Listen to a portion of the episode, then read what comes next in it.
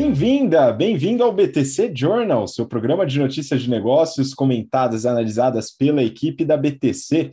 Meu nome é Gustavo Habib, eu sou instrutor de negociação e comunicação, e no episódio de hoje, hoje é dia 9 de junho de 2022, falaremos sobre IVE Embraer com os seus a sua primeira venda grande aí dos veículos voadores elétricos. Vamos falar sobre a aquisição feita pela Bionexo, queda das ações da Shopify, Itaú e Ion, e depois a gente vai falar bastante sobre varejo, comentaremos sobre Leroy Merlin, integração com a Carrefour e Big, Daslu, Restock e o Easy Polishop. E para falar sobre todos esses assuntos, estou aqui com meu colega, instrutor também de negociação e de estratégia empresarial da BTC, Yuri Salomone. Fala, Yuri.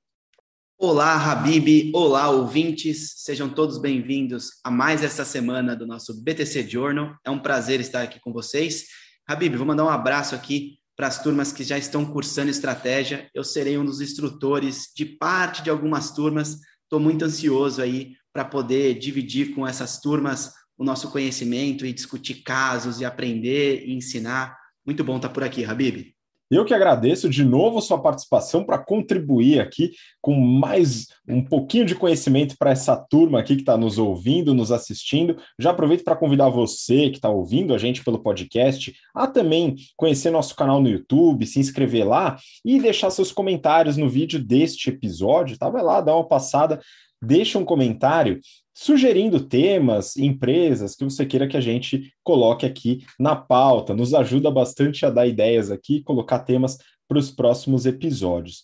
Enfim, Yuri, é o seguinte, cara, a gente, é, tanto na, na adaptação do, do, tempo, né, mudanças de tempo, a gente vai adaptando nossas roupas aqui, né? E é claro que a gente conta com a Insider para ajudar a gente nessas vestimentas. E você também já recebeu esse produto aí na sua casa, que são as underwears da Insider, né? Cuecas, meias também, então as roupas que estão por baixo do que a gente usa, viu, pessoal? Onde o conforto é importantíssimo, né? E tem as roupas femininas também, para vocês acompanharem as meninas, mulheres que estão acompanhando a gente aqui também, tá? Então, o conforto é algo que eles pregam bastante e a tecnologia que eles implementam nas roupas ajuda bastante nesse conforto, tá, pessoal? Então, é, no caso das cuecas, por exemplo, não enrolam, não desgastam, lavam com facilidade, tá, pessoal? Não tem nenhum, nenhum impropério aí no caso do uso das roupas íntimas, né? No caso, tanto masculina quanto feminina, tá? Eu uso, no caso, as masculinas, viu, pessoal? E eu gosto bastante,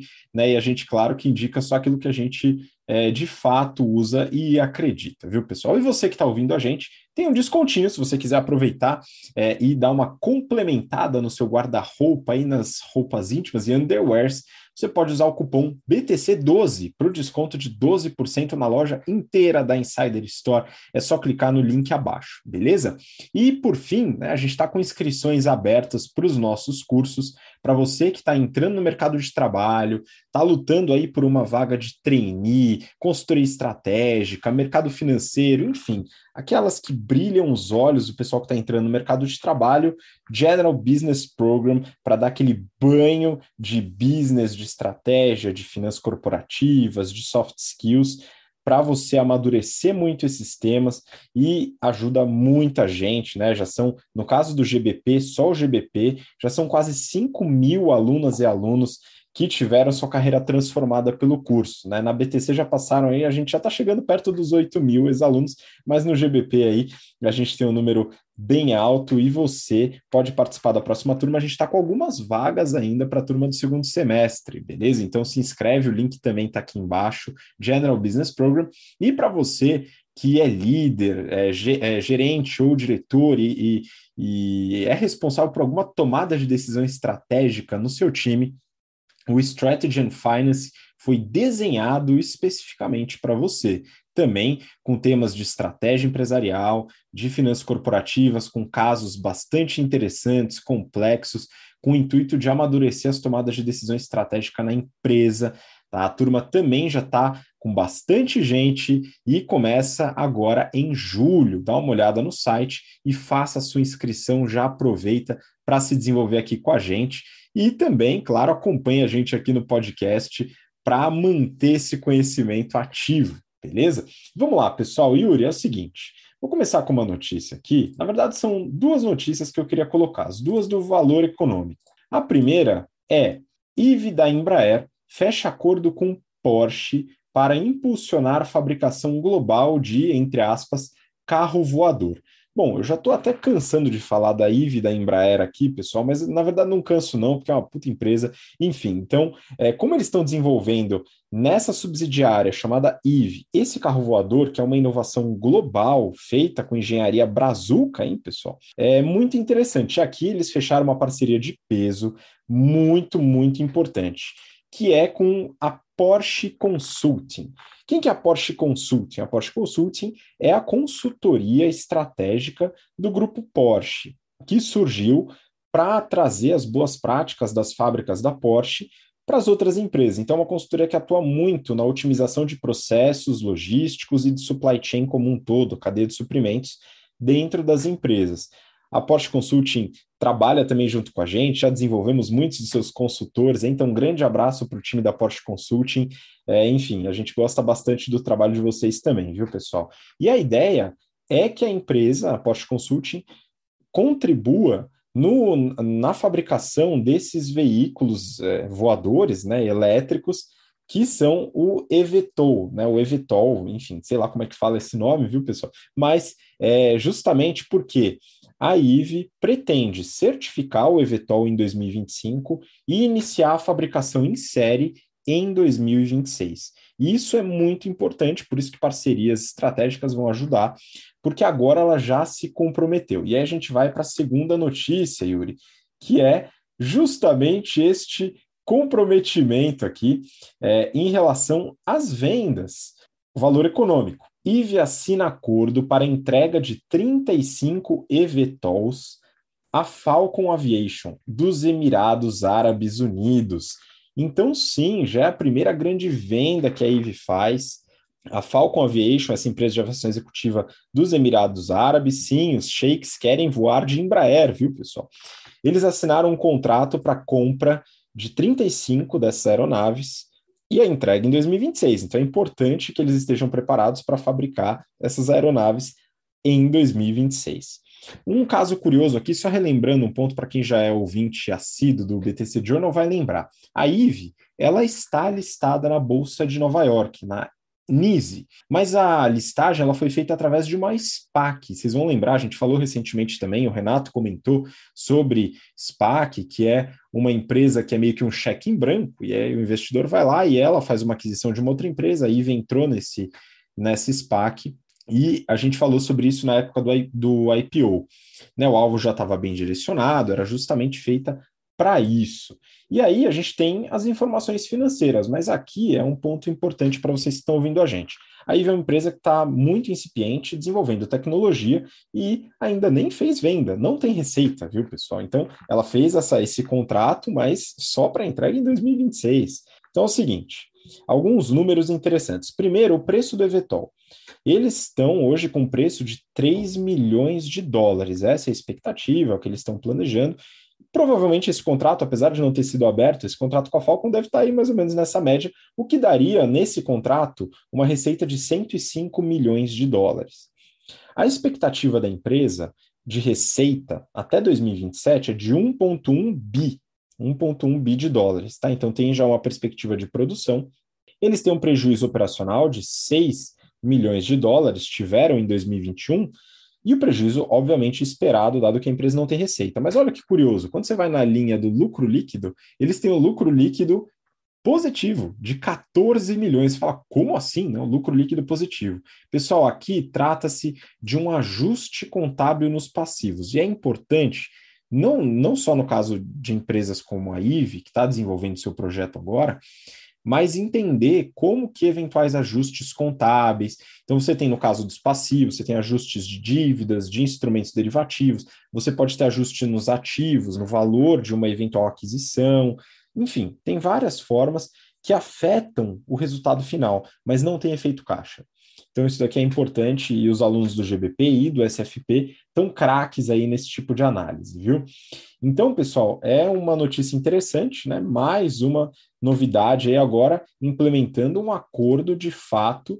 Então, esse carro vai sair, pessoal. O carro voador vai sair de verdade e a gente vai entrar naquilo que eu imaginava que a gente estaria quando eu e o Yuri também, né? A gente cresceu na década de 90, quando assistíamos os Jetsons e os Jetsons já tinham os carros da Embraer, hein, pessoal? Então eles estavam bem, bem alinhados aí com o futuro, viu?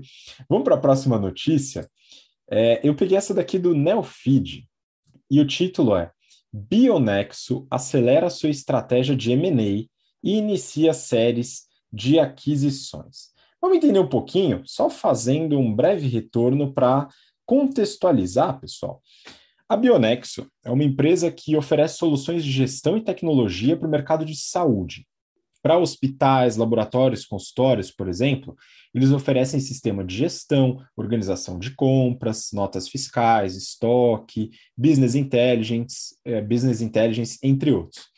Também oferecem serviços para o lado dos fornecedores como empresas que produzem insumos hospitalares, medicamentos e tal. Eles têm CRM, também gestão de estoque, integração com RP, enfim, são várias soluções voltadas para o mercado de saúde. A empresa nasceu em 2020, desculpa, em 2000, no Brasil, já estou na América Latina como um todo, incluindo México, e é uma empresa que já tentou a IPO no passado e desistiu. Então faz parte do grupo lá que tentou a IPO em 2021 e não rolou mas conseguiu uma bolada de 440 milhões de reais da Bain Capital, que é um grande fundo aí de investimento, para ampliar seus investimentos, boa parte através de aquisição. E a gente chega na notícia. Com essa parte destinada para aquisição, eles fizeram a primeira, que é a empresa TKS, que é dona da plataforma BeCare. O que, que é essa BeCare? A BeCare ela faz o meio de campo entre os prestadores de serviço em saúde, como médicos, consultórios, hospitais, e as operadoras. Auxilia em autorizações automáticas de procedimento, é, de exames também, faturamento pelo plano, assinatura digital, conciliação de crédito, uma série de é, aspectos burocráticos e de, de processos tradicionais entre o hospital, o consultório e o plano de saúde.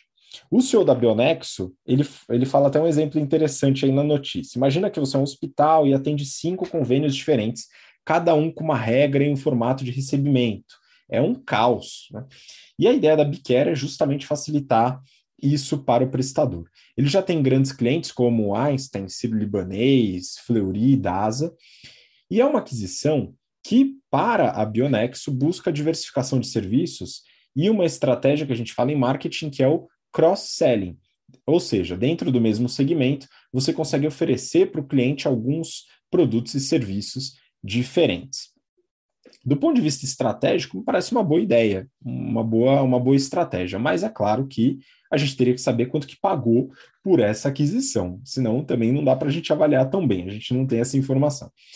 A Bionexo, só questão de, de informação, ela faturou 148 milhões nos últimos 12 meses, e a meta é faturar 180 em 2022.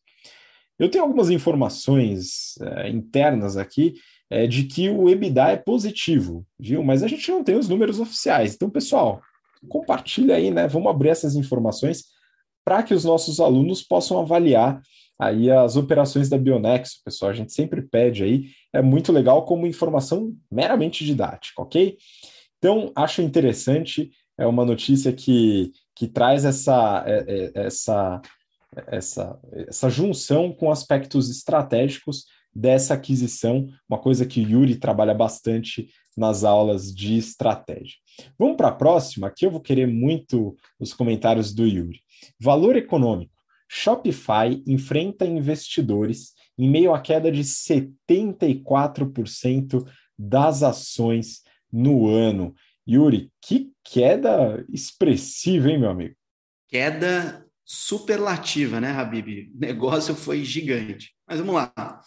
É, Shopify, ela é uma empresa canadense, ela foi fundada em 2006 e basicamente é uma plataforma com todos os recursos de e-commerce é, pontos de venda, tudo que é necessário ali para você começar o seu negócio, gerenciar e expandir. Então, é, cresceu bastante na pandemia, dado que vários pontos físicos tiveram que ir para o digital, para o e-commerce. Então, para lançarem uma plataforma, muitos usaram a Shopify. Bacana. Essa queda de 74% nas ações representou 125 bilhões de dólares. Então é dinheiro pra caramba. Hoje, a empresa ela vive uma negociação conflituosa e parte dessa queda se deve a isso.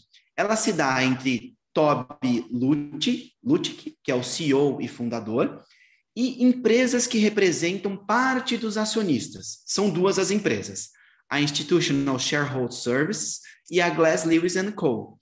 Duas empresas que representam ali parte considerada dos, considerável dos acionistas minoritários.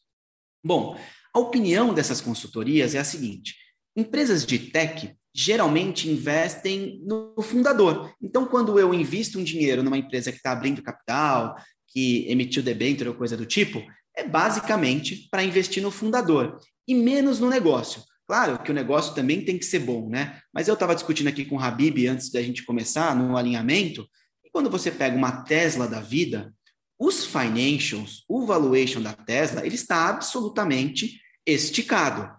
As técnicas e a teoria do Damondaran parece que não foram utilizadas. Quando você pega um Nubank, que a gente comentou aqui também, comentamos que estava com valuation esticado. As ações, o mercado tem corrigido isso. Tomara que da Mondaran esteja errado e que as ações cresçam e que o valuation seja de fato esticado e que se prove uma nova teoria. Mas enquanto isso não acontece, é, esses conflitos entre acionistas majoritários e minoritários comprometem um pouco as, é, como que eu vou analisar determinadas empresas. Bom, no conselho, votar a favor do Luke, que tem 41 anos, pode significar dar poder a uma pessoa por décadas.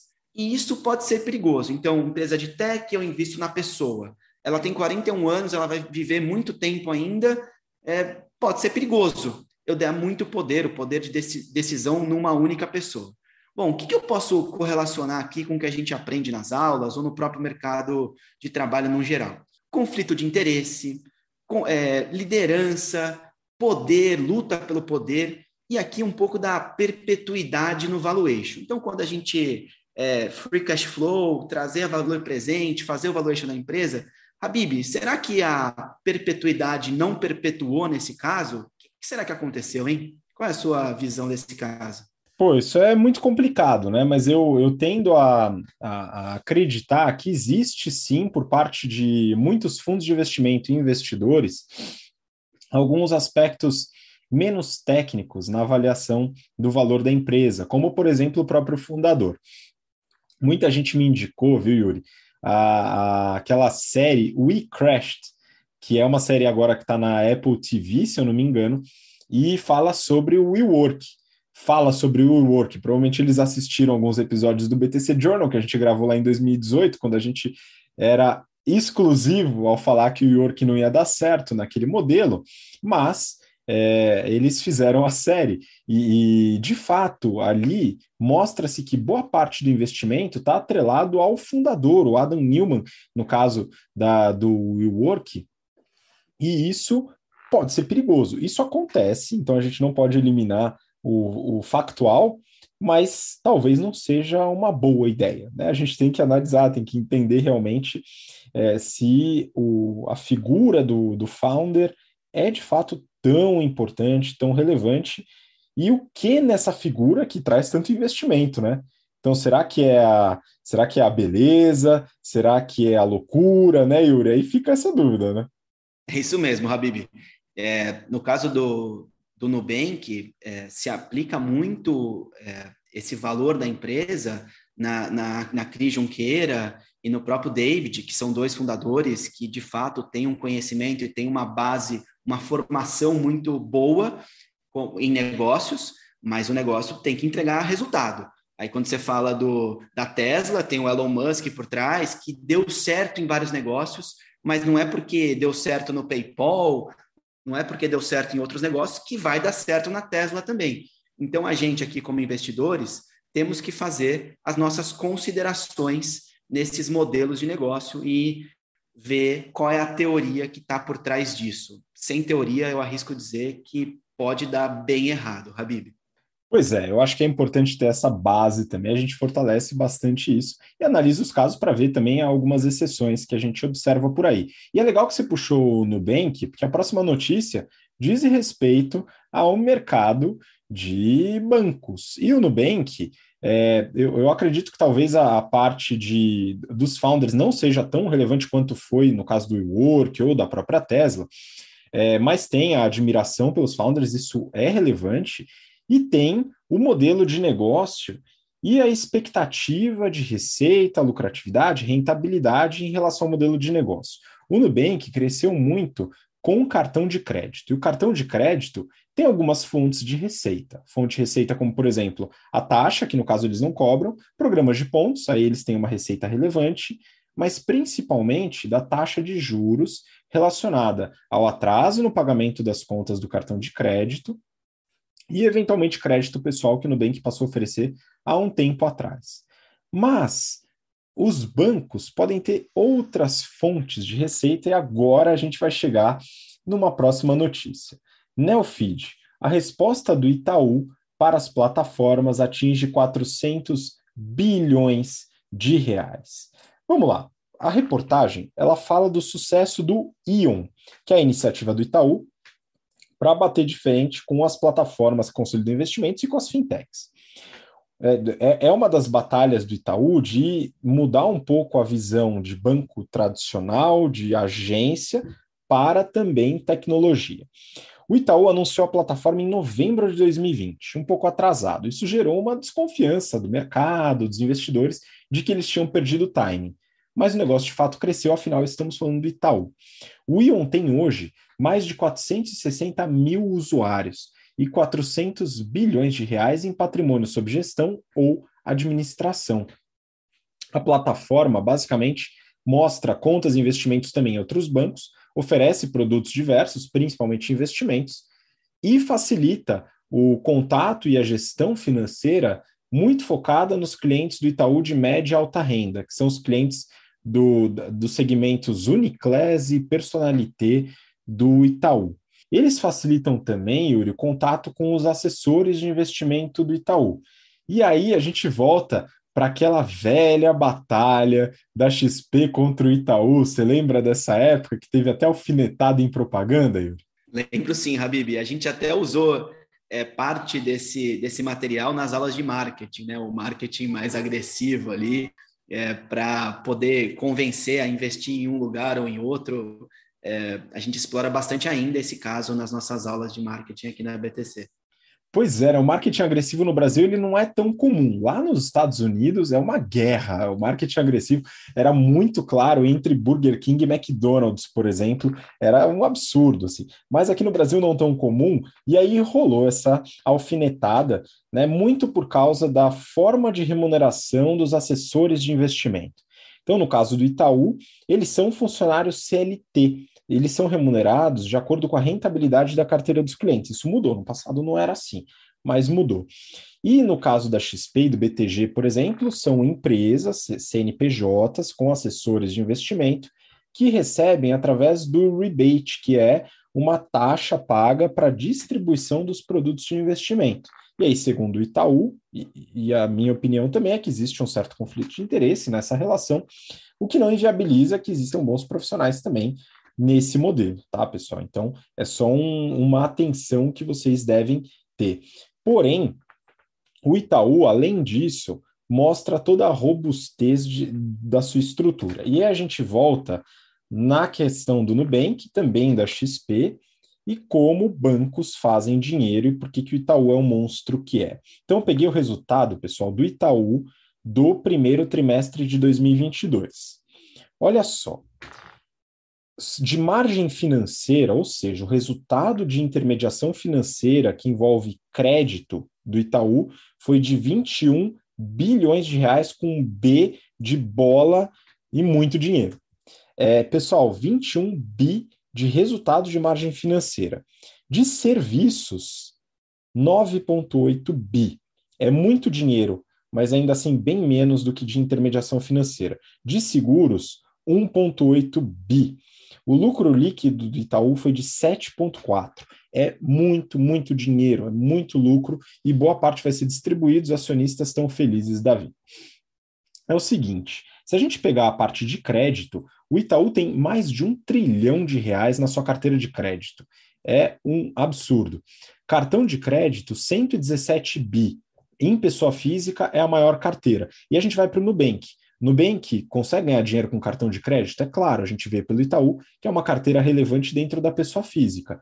Mas o Itaú tem consignado, crédito de veículos, que é 31 bi na sua carteira, imobiliário, que é 90. Então, o Nubank, enquanto não fizer, por exemplo, crédito imobiliário, ainda vai estar bastante atrás em volume, não vai conseguir cobrir tudo com cartão de crédito. Tá? Então, é um pouco dessa ideia. Além disso, olha só, crédito para PME, pequena e média empresa, 156 bilhões, já passa a carteira de crédito de cartão de crédito. E se a gente chegar em grandes empresas, 327. Então, de atender empresa, tanto varejo quanto atacado, já arrebenta. Quando a gente fala em serviços, olha só, cartão de crédito ganha em serviços 3,4 bi. Isso aqui é, é a anuidade de cartão de crédito, as transações feitas pelos cartões de crédito, tem uma parte que fica com o banco, a taxa de intermediação.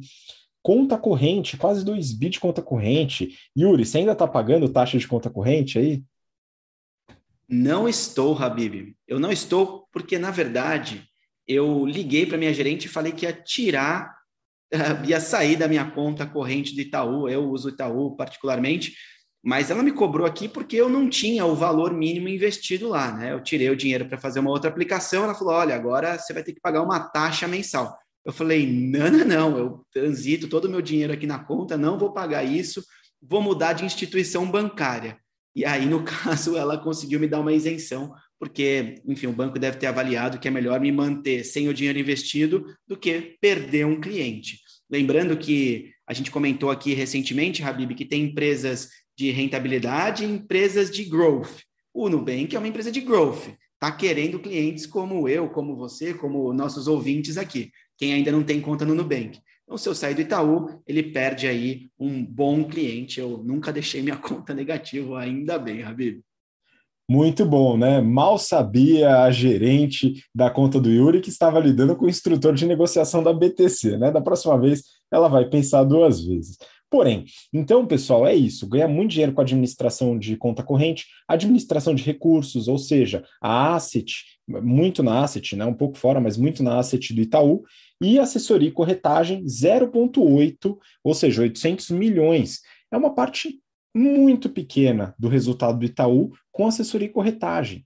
Então, pessoal, o banco ele ganha muito mais com crédito do que, por exemplo, com é, taxas relacionadas a investimento. Isso é muito importante.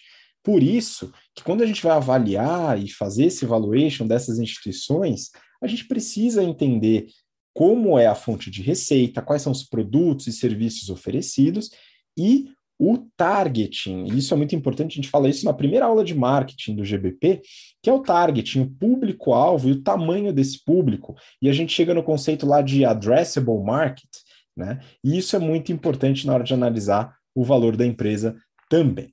Beleza? Bom, então esse daqui foi o resultado do Itaú e agora a gente pode passar para a próxima etapa do nosso, do nosso episódio falando sobre varejo. Aqui o Yuri vai brilhar, tem muita experiência prática, mão na massa no varejo.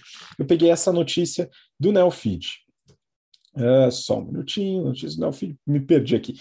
Na Leroy Merlin chegou a vez da samambaia e da churrasqueira. Yuri, a gente está falando aqui de estratégia de portfólio na Leroy Merlin, coisa que você deu nas aulas de estratégia aí é, há pouco tempo atrás. Fala um pouquinho do que está acontecendo aqui na Leroy, hein? Vamos lá, Habib. Bom, é, para recapitular um pouco, entender qual que é o momento da Leroy, a Leroy é uma empresa. Vamos pensar no, no processo construtivo de uma casa, de um edifício, de qualquer obra. Eu tenho a parte da fundação, do projeto, a parte pesada.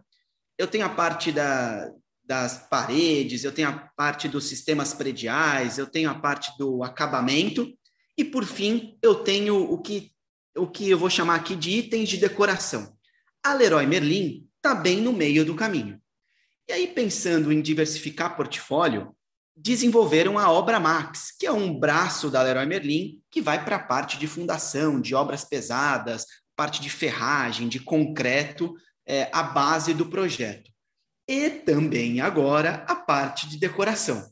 Então, o período de isolamento, principalmente causado pela pandemia do Covid, levou muita gente a cuidar desse ambiente dentro de casa. Ter um pet, cuidar de uma planta, levar o verde para dentro de casa.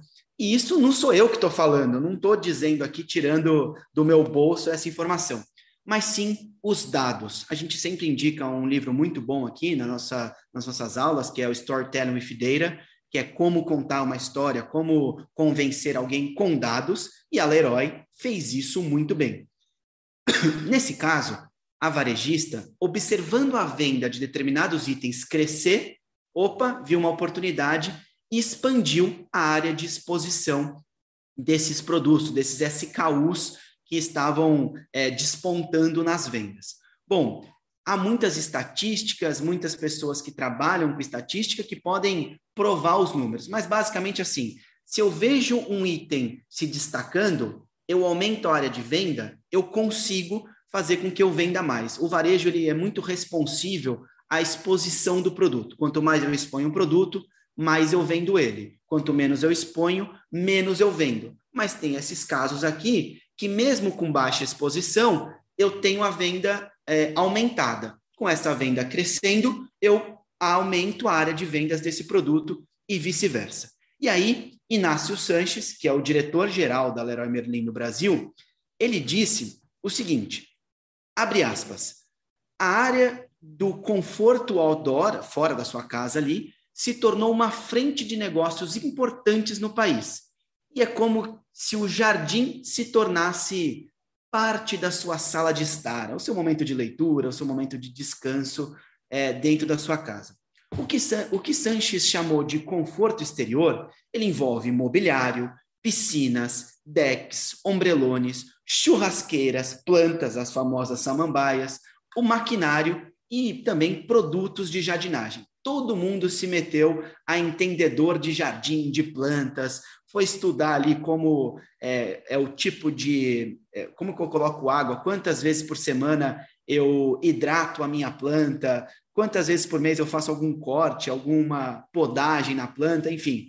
Eu tenho aqui um bonsai, Habib, é o máximo que eu consegui, e as plantas, os famosos cactos, que é a única coisa que sobreviveu aqui na minha casa, que é o que eu consigo cuidar. O restante eu não tive habilidade nenhuma. Você conseguiu cuidar de alguma planta na pandemia, Habib? Pois é, Yuri, eu tentei montar uma mortinha vertical aqui no apartamento e o morango ficou branco e continuou branco por muito tempo, e o alecrim também ficou branco, eu não sabia que isso podia acontecer. Enfim, infelizmente não sobreviveram. E aí eu fiquei com uma série de suculentas, e as suculentas elas parecem um pouco cactos. Então é muito difícil matar a suculenta, tem que ser muito, muito qualificado para fazer isso. Eu estou conseguindo cuidar, já está durando aí uns aninhos aí. Então é, é, entrei nessa, nessa linha aí, provavelmente estou na estatística da Leroy. Viu? Muito bom, Habib. Eu tô fora da estatística da Leroy, porque eu consegui matar uma suculenta. Eu, de fato, sou qualificado neste caso. Bom, mas vamos lá. Hoje, 75% do portfólio vendido dentro das lojas da Leroy, ele é nacional. E o objetivo é chegar em 85%. Isso foi uma frase aqui dita pelo presidente. Isso, claro, para baratear os custos de produtos, transportes e afins. E aí, para finalizar, eu vou destacar três pontos dessa reportagem que me chamaram a atenção, principalmente pensando em estratégia da Leroy Merlin. O primeiro ponto, aumentar o ticket médio. É uma ação de vender a parede pintada e não só a tinta vender o projeto e a instalação do banheiro ou da cozinha, por exemplo, ao invés de vender os itens separados e cada pessoa ali fazer o seu negócio. Então, a Leroy hoje, ela vende o projeto, ela tem gente para executar, tem gente para montar, para fazer manutenção. Isso aumenta o ticket médio da empresa. Além de, retomando aqui o início da minha, da minha, da minha exposição, eles diversificaram o portfólio para decoração e diversificar o portfólio no caso da Obra Max. Então, eles atendem a cadeia, eles verticalizam o negócio deles. A gente aprende isso nas aulas.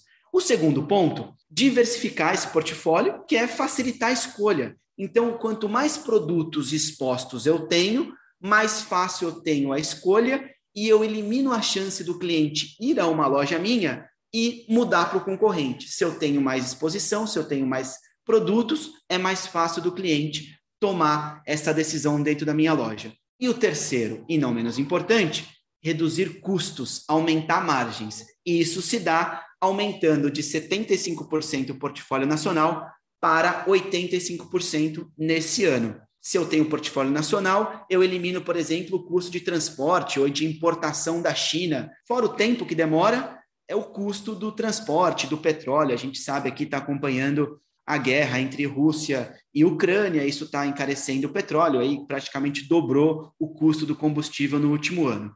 Tendo esses três pontos aqui estratégicos bem executados, a Leroy com certeza terá sucesso no seu negócio. Excelente. Vamos acompanhar nessa estratégia de portfólio bem colocado, é, já estudada aqui no nosso curso, tanto no GBP como no Strategy and Finance. Vamos para a próxima notícia, Yuri. Valor econômico. Integração de Carrefour e Big pode durar um ano e meio. Yuri, um ano e meio me parece um belo de um desafio agressivo aí. Como é que você vê essa integração entre Carrefour e Big? Vamos lá, Habib. Aqui é hora de capturar a sinergia. A semana retrasada eu comentei bastante sobre sinergia e hoje mais uma notícia que a gente vai falar disso. Integrar duas empresas desse tamanho em 18 meses é um desafio e tanto. Mas o Stephanie McQuarrie, que é o presidente do Carrefour, ele disse em teleconferência essa semana exatamente isso. Vamos, em um ano e meio, integrar tudo isso. Mas vamos lá. Aqui tem o desafio sistêmico, tem o desafio de estrutura, tem o desafio da integração de cultura, porque cada empresa ali tem a sua cultura, tem os seus líderes, tem o jeito de gerir, tem o jeito de apresentar relatórios. Tem também o desafio de logística, porque vão ser diferentes pontos de abastecimentos ou diferentes centros de distribuições. Enfim, são muitos os desafios. Tem um ponto de, de atenção que é o CAD, que aqui para esse M&A, ele fez algumas recomendações para aprovar essa fusão, essa aquisição no caso. A marca Sans Club, por exemplo, que é do grupo Walmart e veio junto com essa compra do Big, ela vai continuar a operar, vai continuar com esse nome, pelo menos foi isso que foi dito nessa teleconferência, mas terão de ser vendidas 14 unidades para se adequar ao que o CAD não quer, que é a formação de um monopólio. Então, 14 unidades do Sans Club, muito provavelmente, vai ser vendida. Aos meus colegas do Nordeste, que eu sei que não fala Sans Club, fala Sams, não tem problema, é a mesma marca, é o mesmo produto, é o Sams aí do Nordeste. Bom, é, o Abílio Diniz, porra, esse cara tá em todas, Habib. Membro do conselho da rede, ele disse: agora estamos fazendo com que as coisas aconteçam. Após a aprovação do CAD, ou seja, da compra do Big, o, o, o Abílio Diniz nada mais disse do que só espero o CAD aprovar e vocês vão ver mais uma vez eu agindo aqui como membro do conselho. O Abílio Diniz ele é bastante agressivo, e não agressivo no, no sentido pejorativo da palavra. Ele quer que as coisas aconteçam num curto intervalo de tempo. A Península é, um, é o family office do Abílio Diniz e acontece muito rápido as coisas lá, eu acompanho bastante isso. Mas, enfim, o McQuarrie, que é o presidente, ele afirmou sobre um novo time de executivos. E aí isso é interessante. Quando eu tenho a junção de duas empresas, eu muito provavelmente tenho economia de escopo e tenho economia de escala. No, no, escopo, eu tenho duas áreas financeiras, do Big e do Carrefour, eu tenho duas áreas de marketing, duas áreas de compras.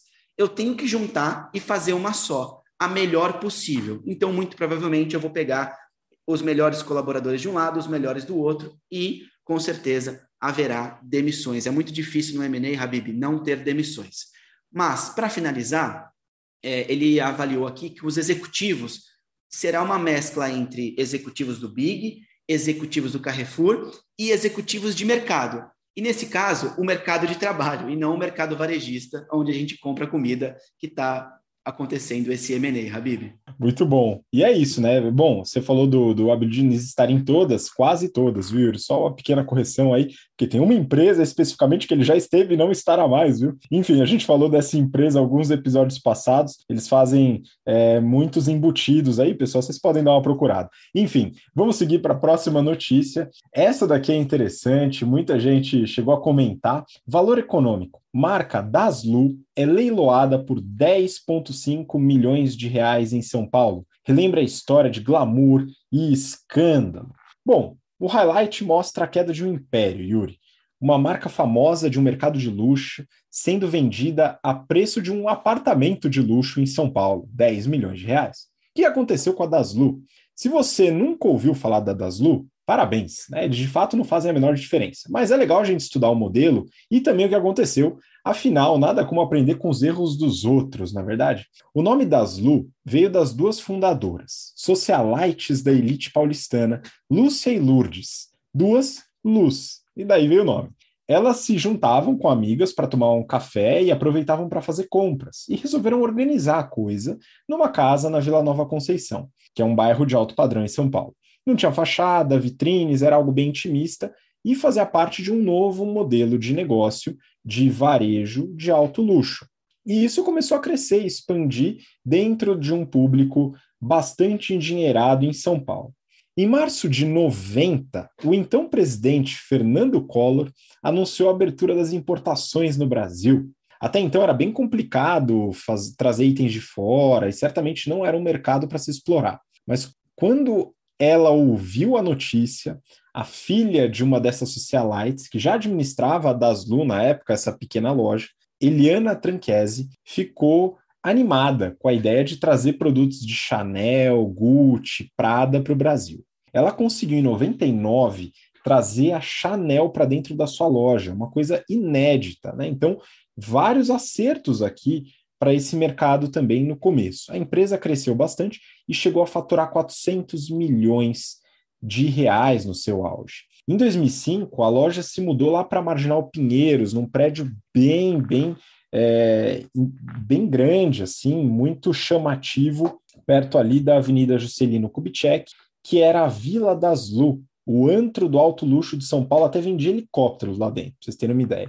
Mas a alegria não durou muito. No mesmo ano, a Polícia Federal bateu na porta da Vila das Lu com 35 mandados de busca e apreensão. Os donos foram condenados à formação de quadrilha, fraude em importações e falsificação de documentos. Então, olha só, nota fiscal alterada, importações irregulares, vários problemas geraram multas muito pesadas, o negócio foi para o brejo. A empresa entrou em recuperação judicial e foi comprada por 65 milhões por um investidor. Ela funcionou até 2016, lá no shopping JK Iguatemi, uma loja da Daslu, mas foi despejada por dívida de aluguel. Olha que maravilha. O fim da história é que nessa semana a marca foi adquirida em um leilão por 10 milhões de reais. Tá rolando um quiprocó jurídico, enfim, não foi efetuado ainda, tem uma discussão, mas o leilão foi feito. A gente não sabe sobre o comprador, mas a gente sabe que o recurso vai para a massa falida. É o fim de uma história não tão gloriosa e que mostra o desafio no varejo.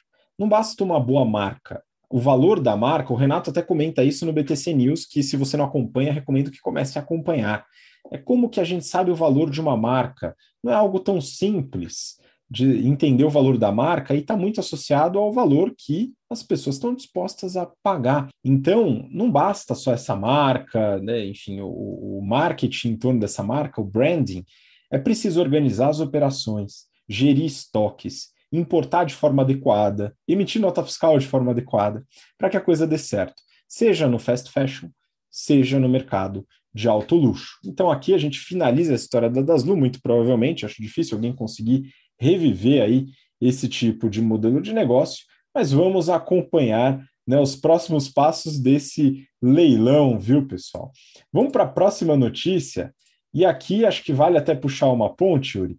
Brasil Journal, Restock pode converter 1,6 bi de reais de dívida, ganhando uma segunda chance. Então vamos lá, vamos seguir aqui no mercado de varejo premium e luxo.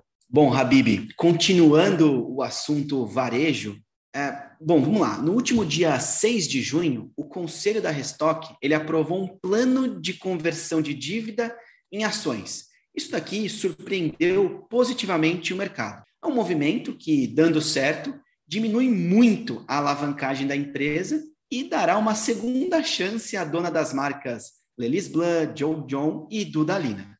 Bom, o plano é converter 75% da dívida, que é hoje de 1,6 bilhões de reais, em ações, a um preço médio de R$ 2,10. Isso gera um prêmio mais ou menos de 31% sobre o fechamento do dia 6 de junho, que a ação fechou ali em R$ 1,62. Ao dar certo, Habib e ouvintes, a alavancagem ela vai cair de 15,46 vezes EBITDA de 21 para uma vez EBITDA de 22. Ou seja, era uma dívida impagável e aqui a, o grupo Restock consegue sair da UTI, respirar por aparelhos. Vai dar certo, porque essa é uma saída interessante. Até o Renato Aracaki, essa semana, gravou um BTC News falando desse movimento da Restock. Lá a análise está muito mais completa. Vale você que é mais curioso e quer entender melhor esse movimento, acessar o BTC News e entender com um pouco mais de dados e análises dos financials. De qualquer forma, é, a Restock ela estava com uma, a dívida impagável, não sou eu que estou falando, é basicamente 16 anos de resultado operacional para pagar a dívida, fora os custos financeiros das alavancagens e das debentures que foram emitidas anteriormente. Bom, é uma emissão de 800 milhões de ações a um valor de R$ 2,10. Hoje, a, o Grupo Restock tem 68,8 milhões de ações é, e haverá uma bela diluição. 68,8 milhões de ações vão ser emitidas 800 milhões de ações. É muita diluição. O patrimônio total hoje é de 1,5 bilhões de reais e a Restock, no começo dessa negociação, ancorou em R$ reais essa nova emissão, mas fecharam em 2,1 versus 1,62, que é o quanto vale a ação hoje. Então, fecharam no famoso meio do caminho. A gente conhece isso como ZOPA. Os alunos que já fizeram o curso, que já têm conhecimento de negociação, sabem que quando há uma ZOPA, é possível fechar uma negociação. E nesse caso, foi possível. Atualmente, o patrimônio, o, o patrimônio líquido da empresa é negativo. Com esse movimento, ele passa a ser positivo.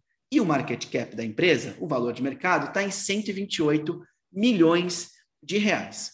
Essa nova debenture ela terá um prazo de 10 anos, 3 anos de carência e uma taxa de CDI mais 1%. Então, vai acompanhar o movimento de mercado. E essa atual debenture, a, a que foi emitida no, no passado, ela passará a ser indexada a TR e terá um prazo de 20 anos. Então, toda essa arquitetura, essa recapitalização do mercado, ela foi feita pela WNT Capital, que é uma gestora focada em crédito e special situations, que inclusive começou a montar uma posição relevante nessas debentures, nessas debentures em julho de 2021, ali quando o mercado do varejo começou a se recuperar da pandemia de Covid. É, eu disse aos meus cotistas que a gente tinha que comprar o pior negócio afetado pelo Covid. Isso foi uma frase do Valério Marega, ele é sócio da WNT, e, pessoal, comprar o pior negócio, vários negócios deram errado, praticamente todos sofreram com a pandemia, mas o cara escolheu o pior e falar que o pior é a Restock caramba, a Restock estava mal mesmo. Mas com essa ação, muito provavelmente ela se recuperará. Bom, para tomar essa decisão, ele fez uma pesquisa de mercado, deu mil reais para cada para 50 pessoas e disse que em troca desses mil reais elas teriam que responder um questionário com 45 perguntas. Habib, você te deram mil reais para você fazer compra no grupo Restock ou não? Você foi uma das não fui, infelizmente, né? Mas responderia tranquilamente por essa quantia, viu? Muito bom, Habib. Eu também não fui escolhido e os resultados da pesquisa dessas 45 perguntas encorajou o Valério. E eles tiveram aí alguns números que ajudaram também. Tiveram algumas lojas que foram é, reformadas na pandemia, elas dobraram o faturamento e tiveram resultados interessantes e relevantes. Basicamente, voltaram aos níveis pré-pandêmicos, ali final de 2019. Se aprovado, Habib, pelos credores e acionistas, o plano dará uma segunda chance ao grupo Restock. Tomara que não venha a falir. Pois é, agora tem um belo de um respiro, né? Mas precisa de novo acertar as operações dentro desse mercado. Vamos acompanhar. Agora vamos para a última notícia, que também fala de varejo, mercado, é, desculpa, do Neofeed aqui. IS estreia no varejo em joint venture com a Polishop. Vamos finalizar aqui com chave de ouro. Como que é esse movimento, Yuri? Vamos lá, Habib. Para completar um pouco o que você comentou aqui, que várias empresas, o que dá dinheiro para os bancos é o crédito, o que dá o dinheiro para o varejo, como empresas como Riachuelo e Renner, que tem a área de crédito muito expressiva, é, metade do faturamento da Riachuelo é de crédito.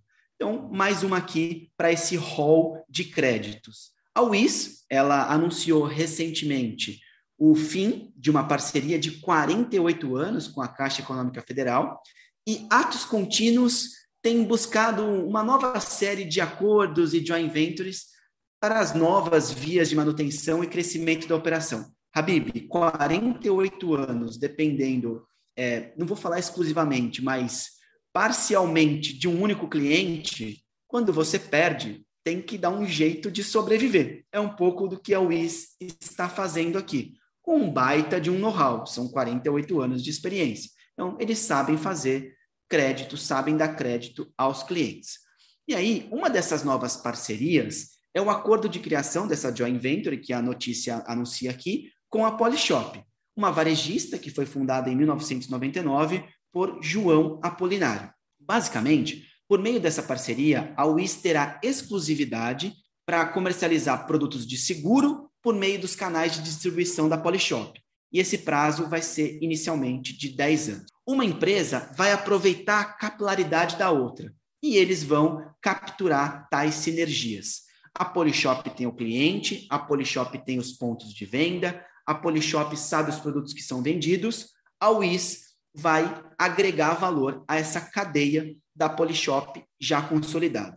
Então, é, é o ingresso dessa corretora no varejo. Está todo mundo querendo entrar no varejo. O varejo é que tem capilaridade, o varejo que é a ponta final junto ao cliente. É óbvio que a WIS quer se relacionar com quem tem essa capilaridade.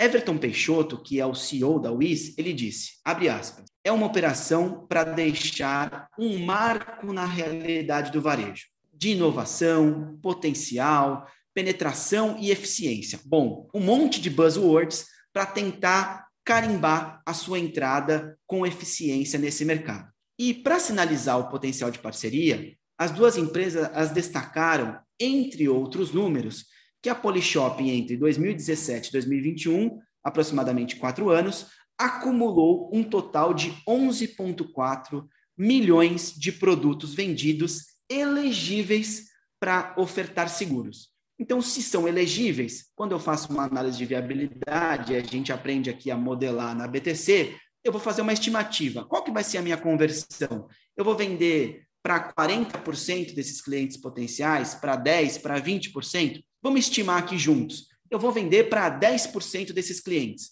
Eu estou falando que eu tenho 1,14 milhões de produtos para vender o seguro. Se eu dividir isso em 10 anos, eu tenho 100 mil vendas por ano para serem realizadas com seguro. Eu analiso ali qual que vai ser a minha rentabilidade do negócio e eu consigo analisar qual vai ser o resultado nos 10 anos futuros com essa base apresentada de quatro anos, Habib. Então, é um número relativamente grande. Quem fez as contas rapidamente aí vai acompanhar que é uma venda potencial agressiva, o negócio vai ter um aporte de 50 milhões de reais na operação para poder dar esse crédito. Né? Eu entro com dinheiro na frente para colher os resultados, os juros no futuro.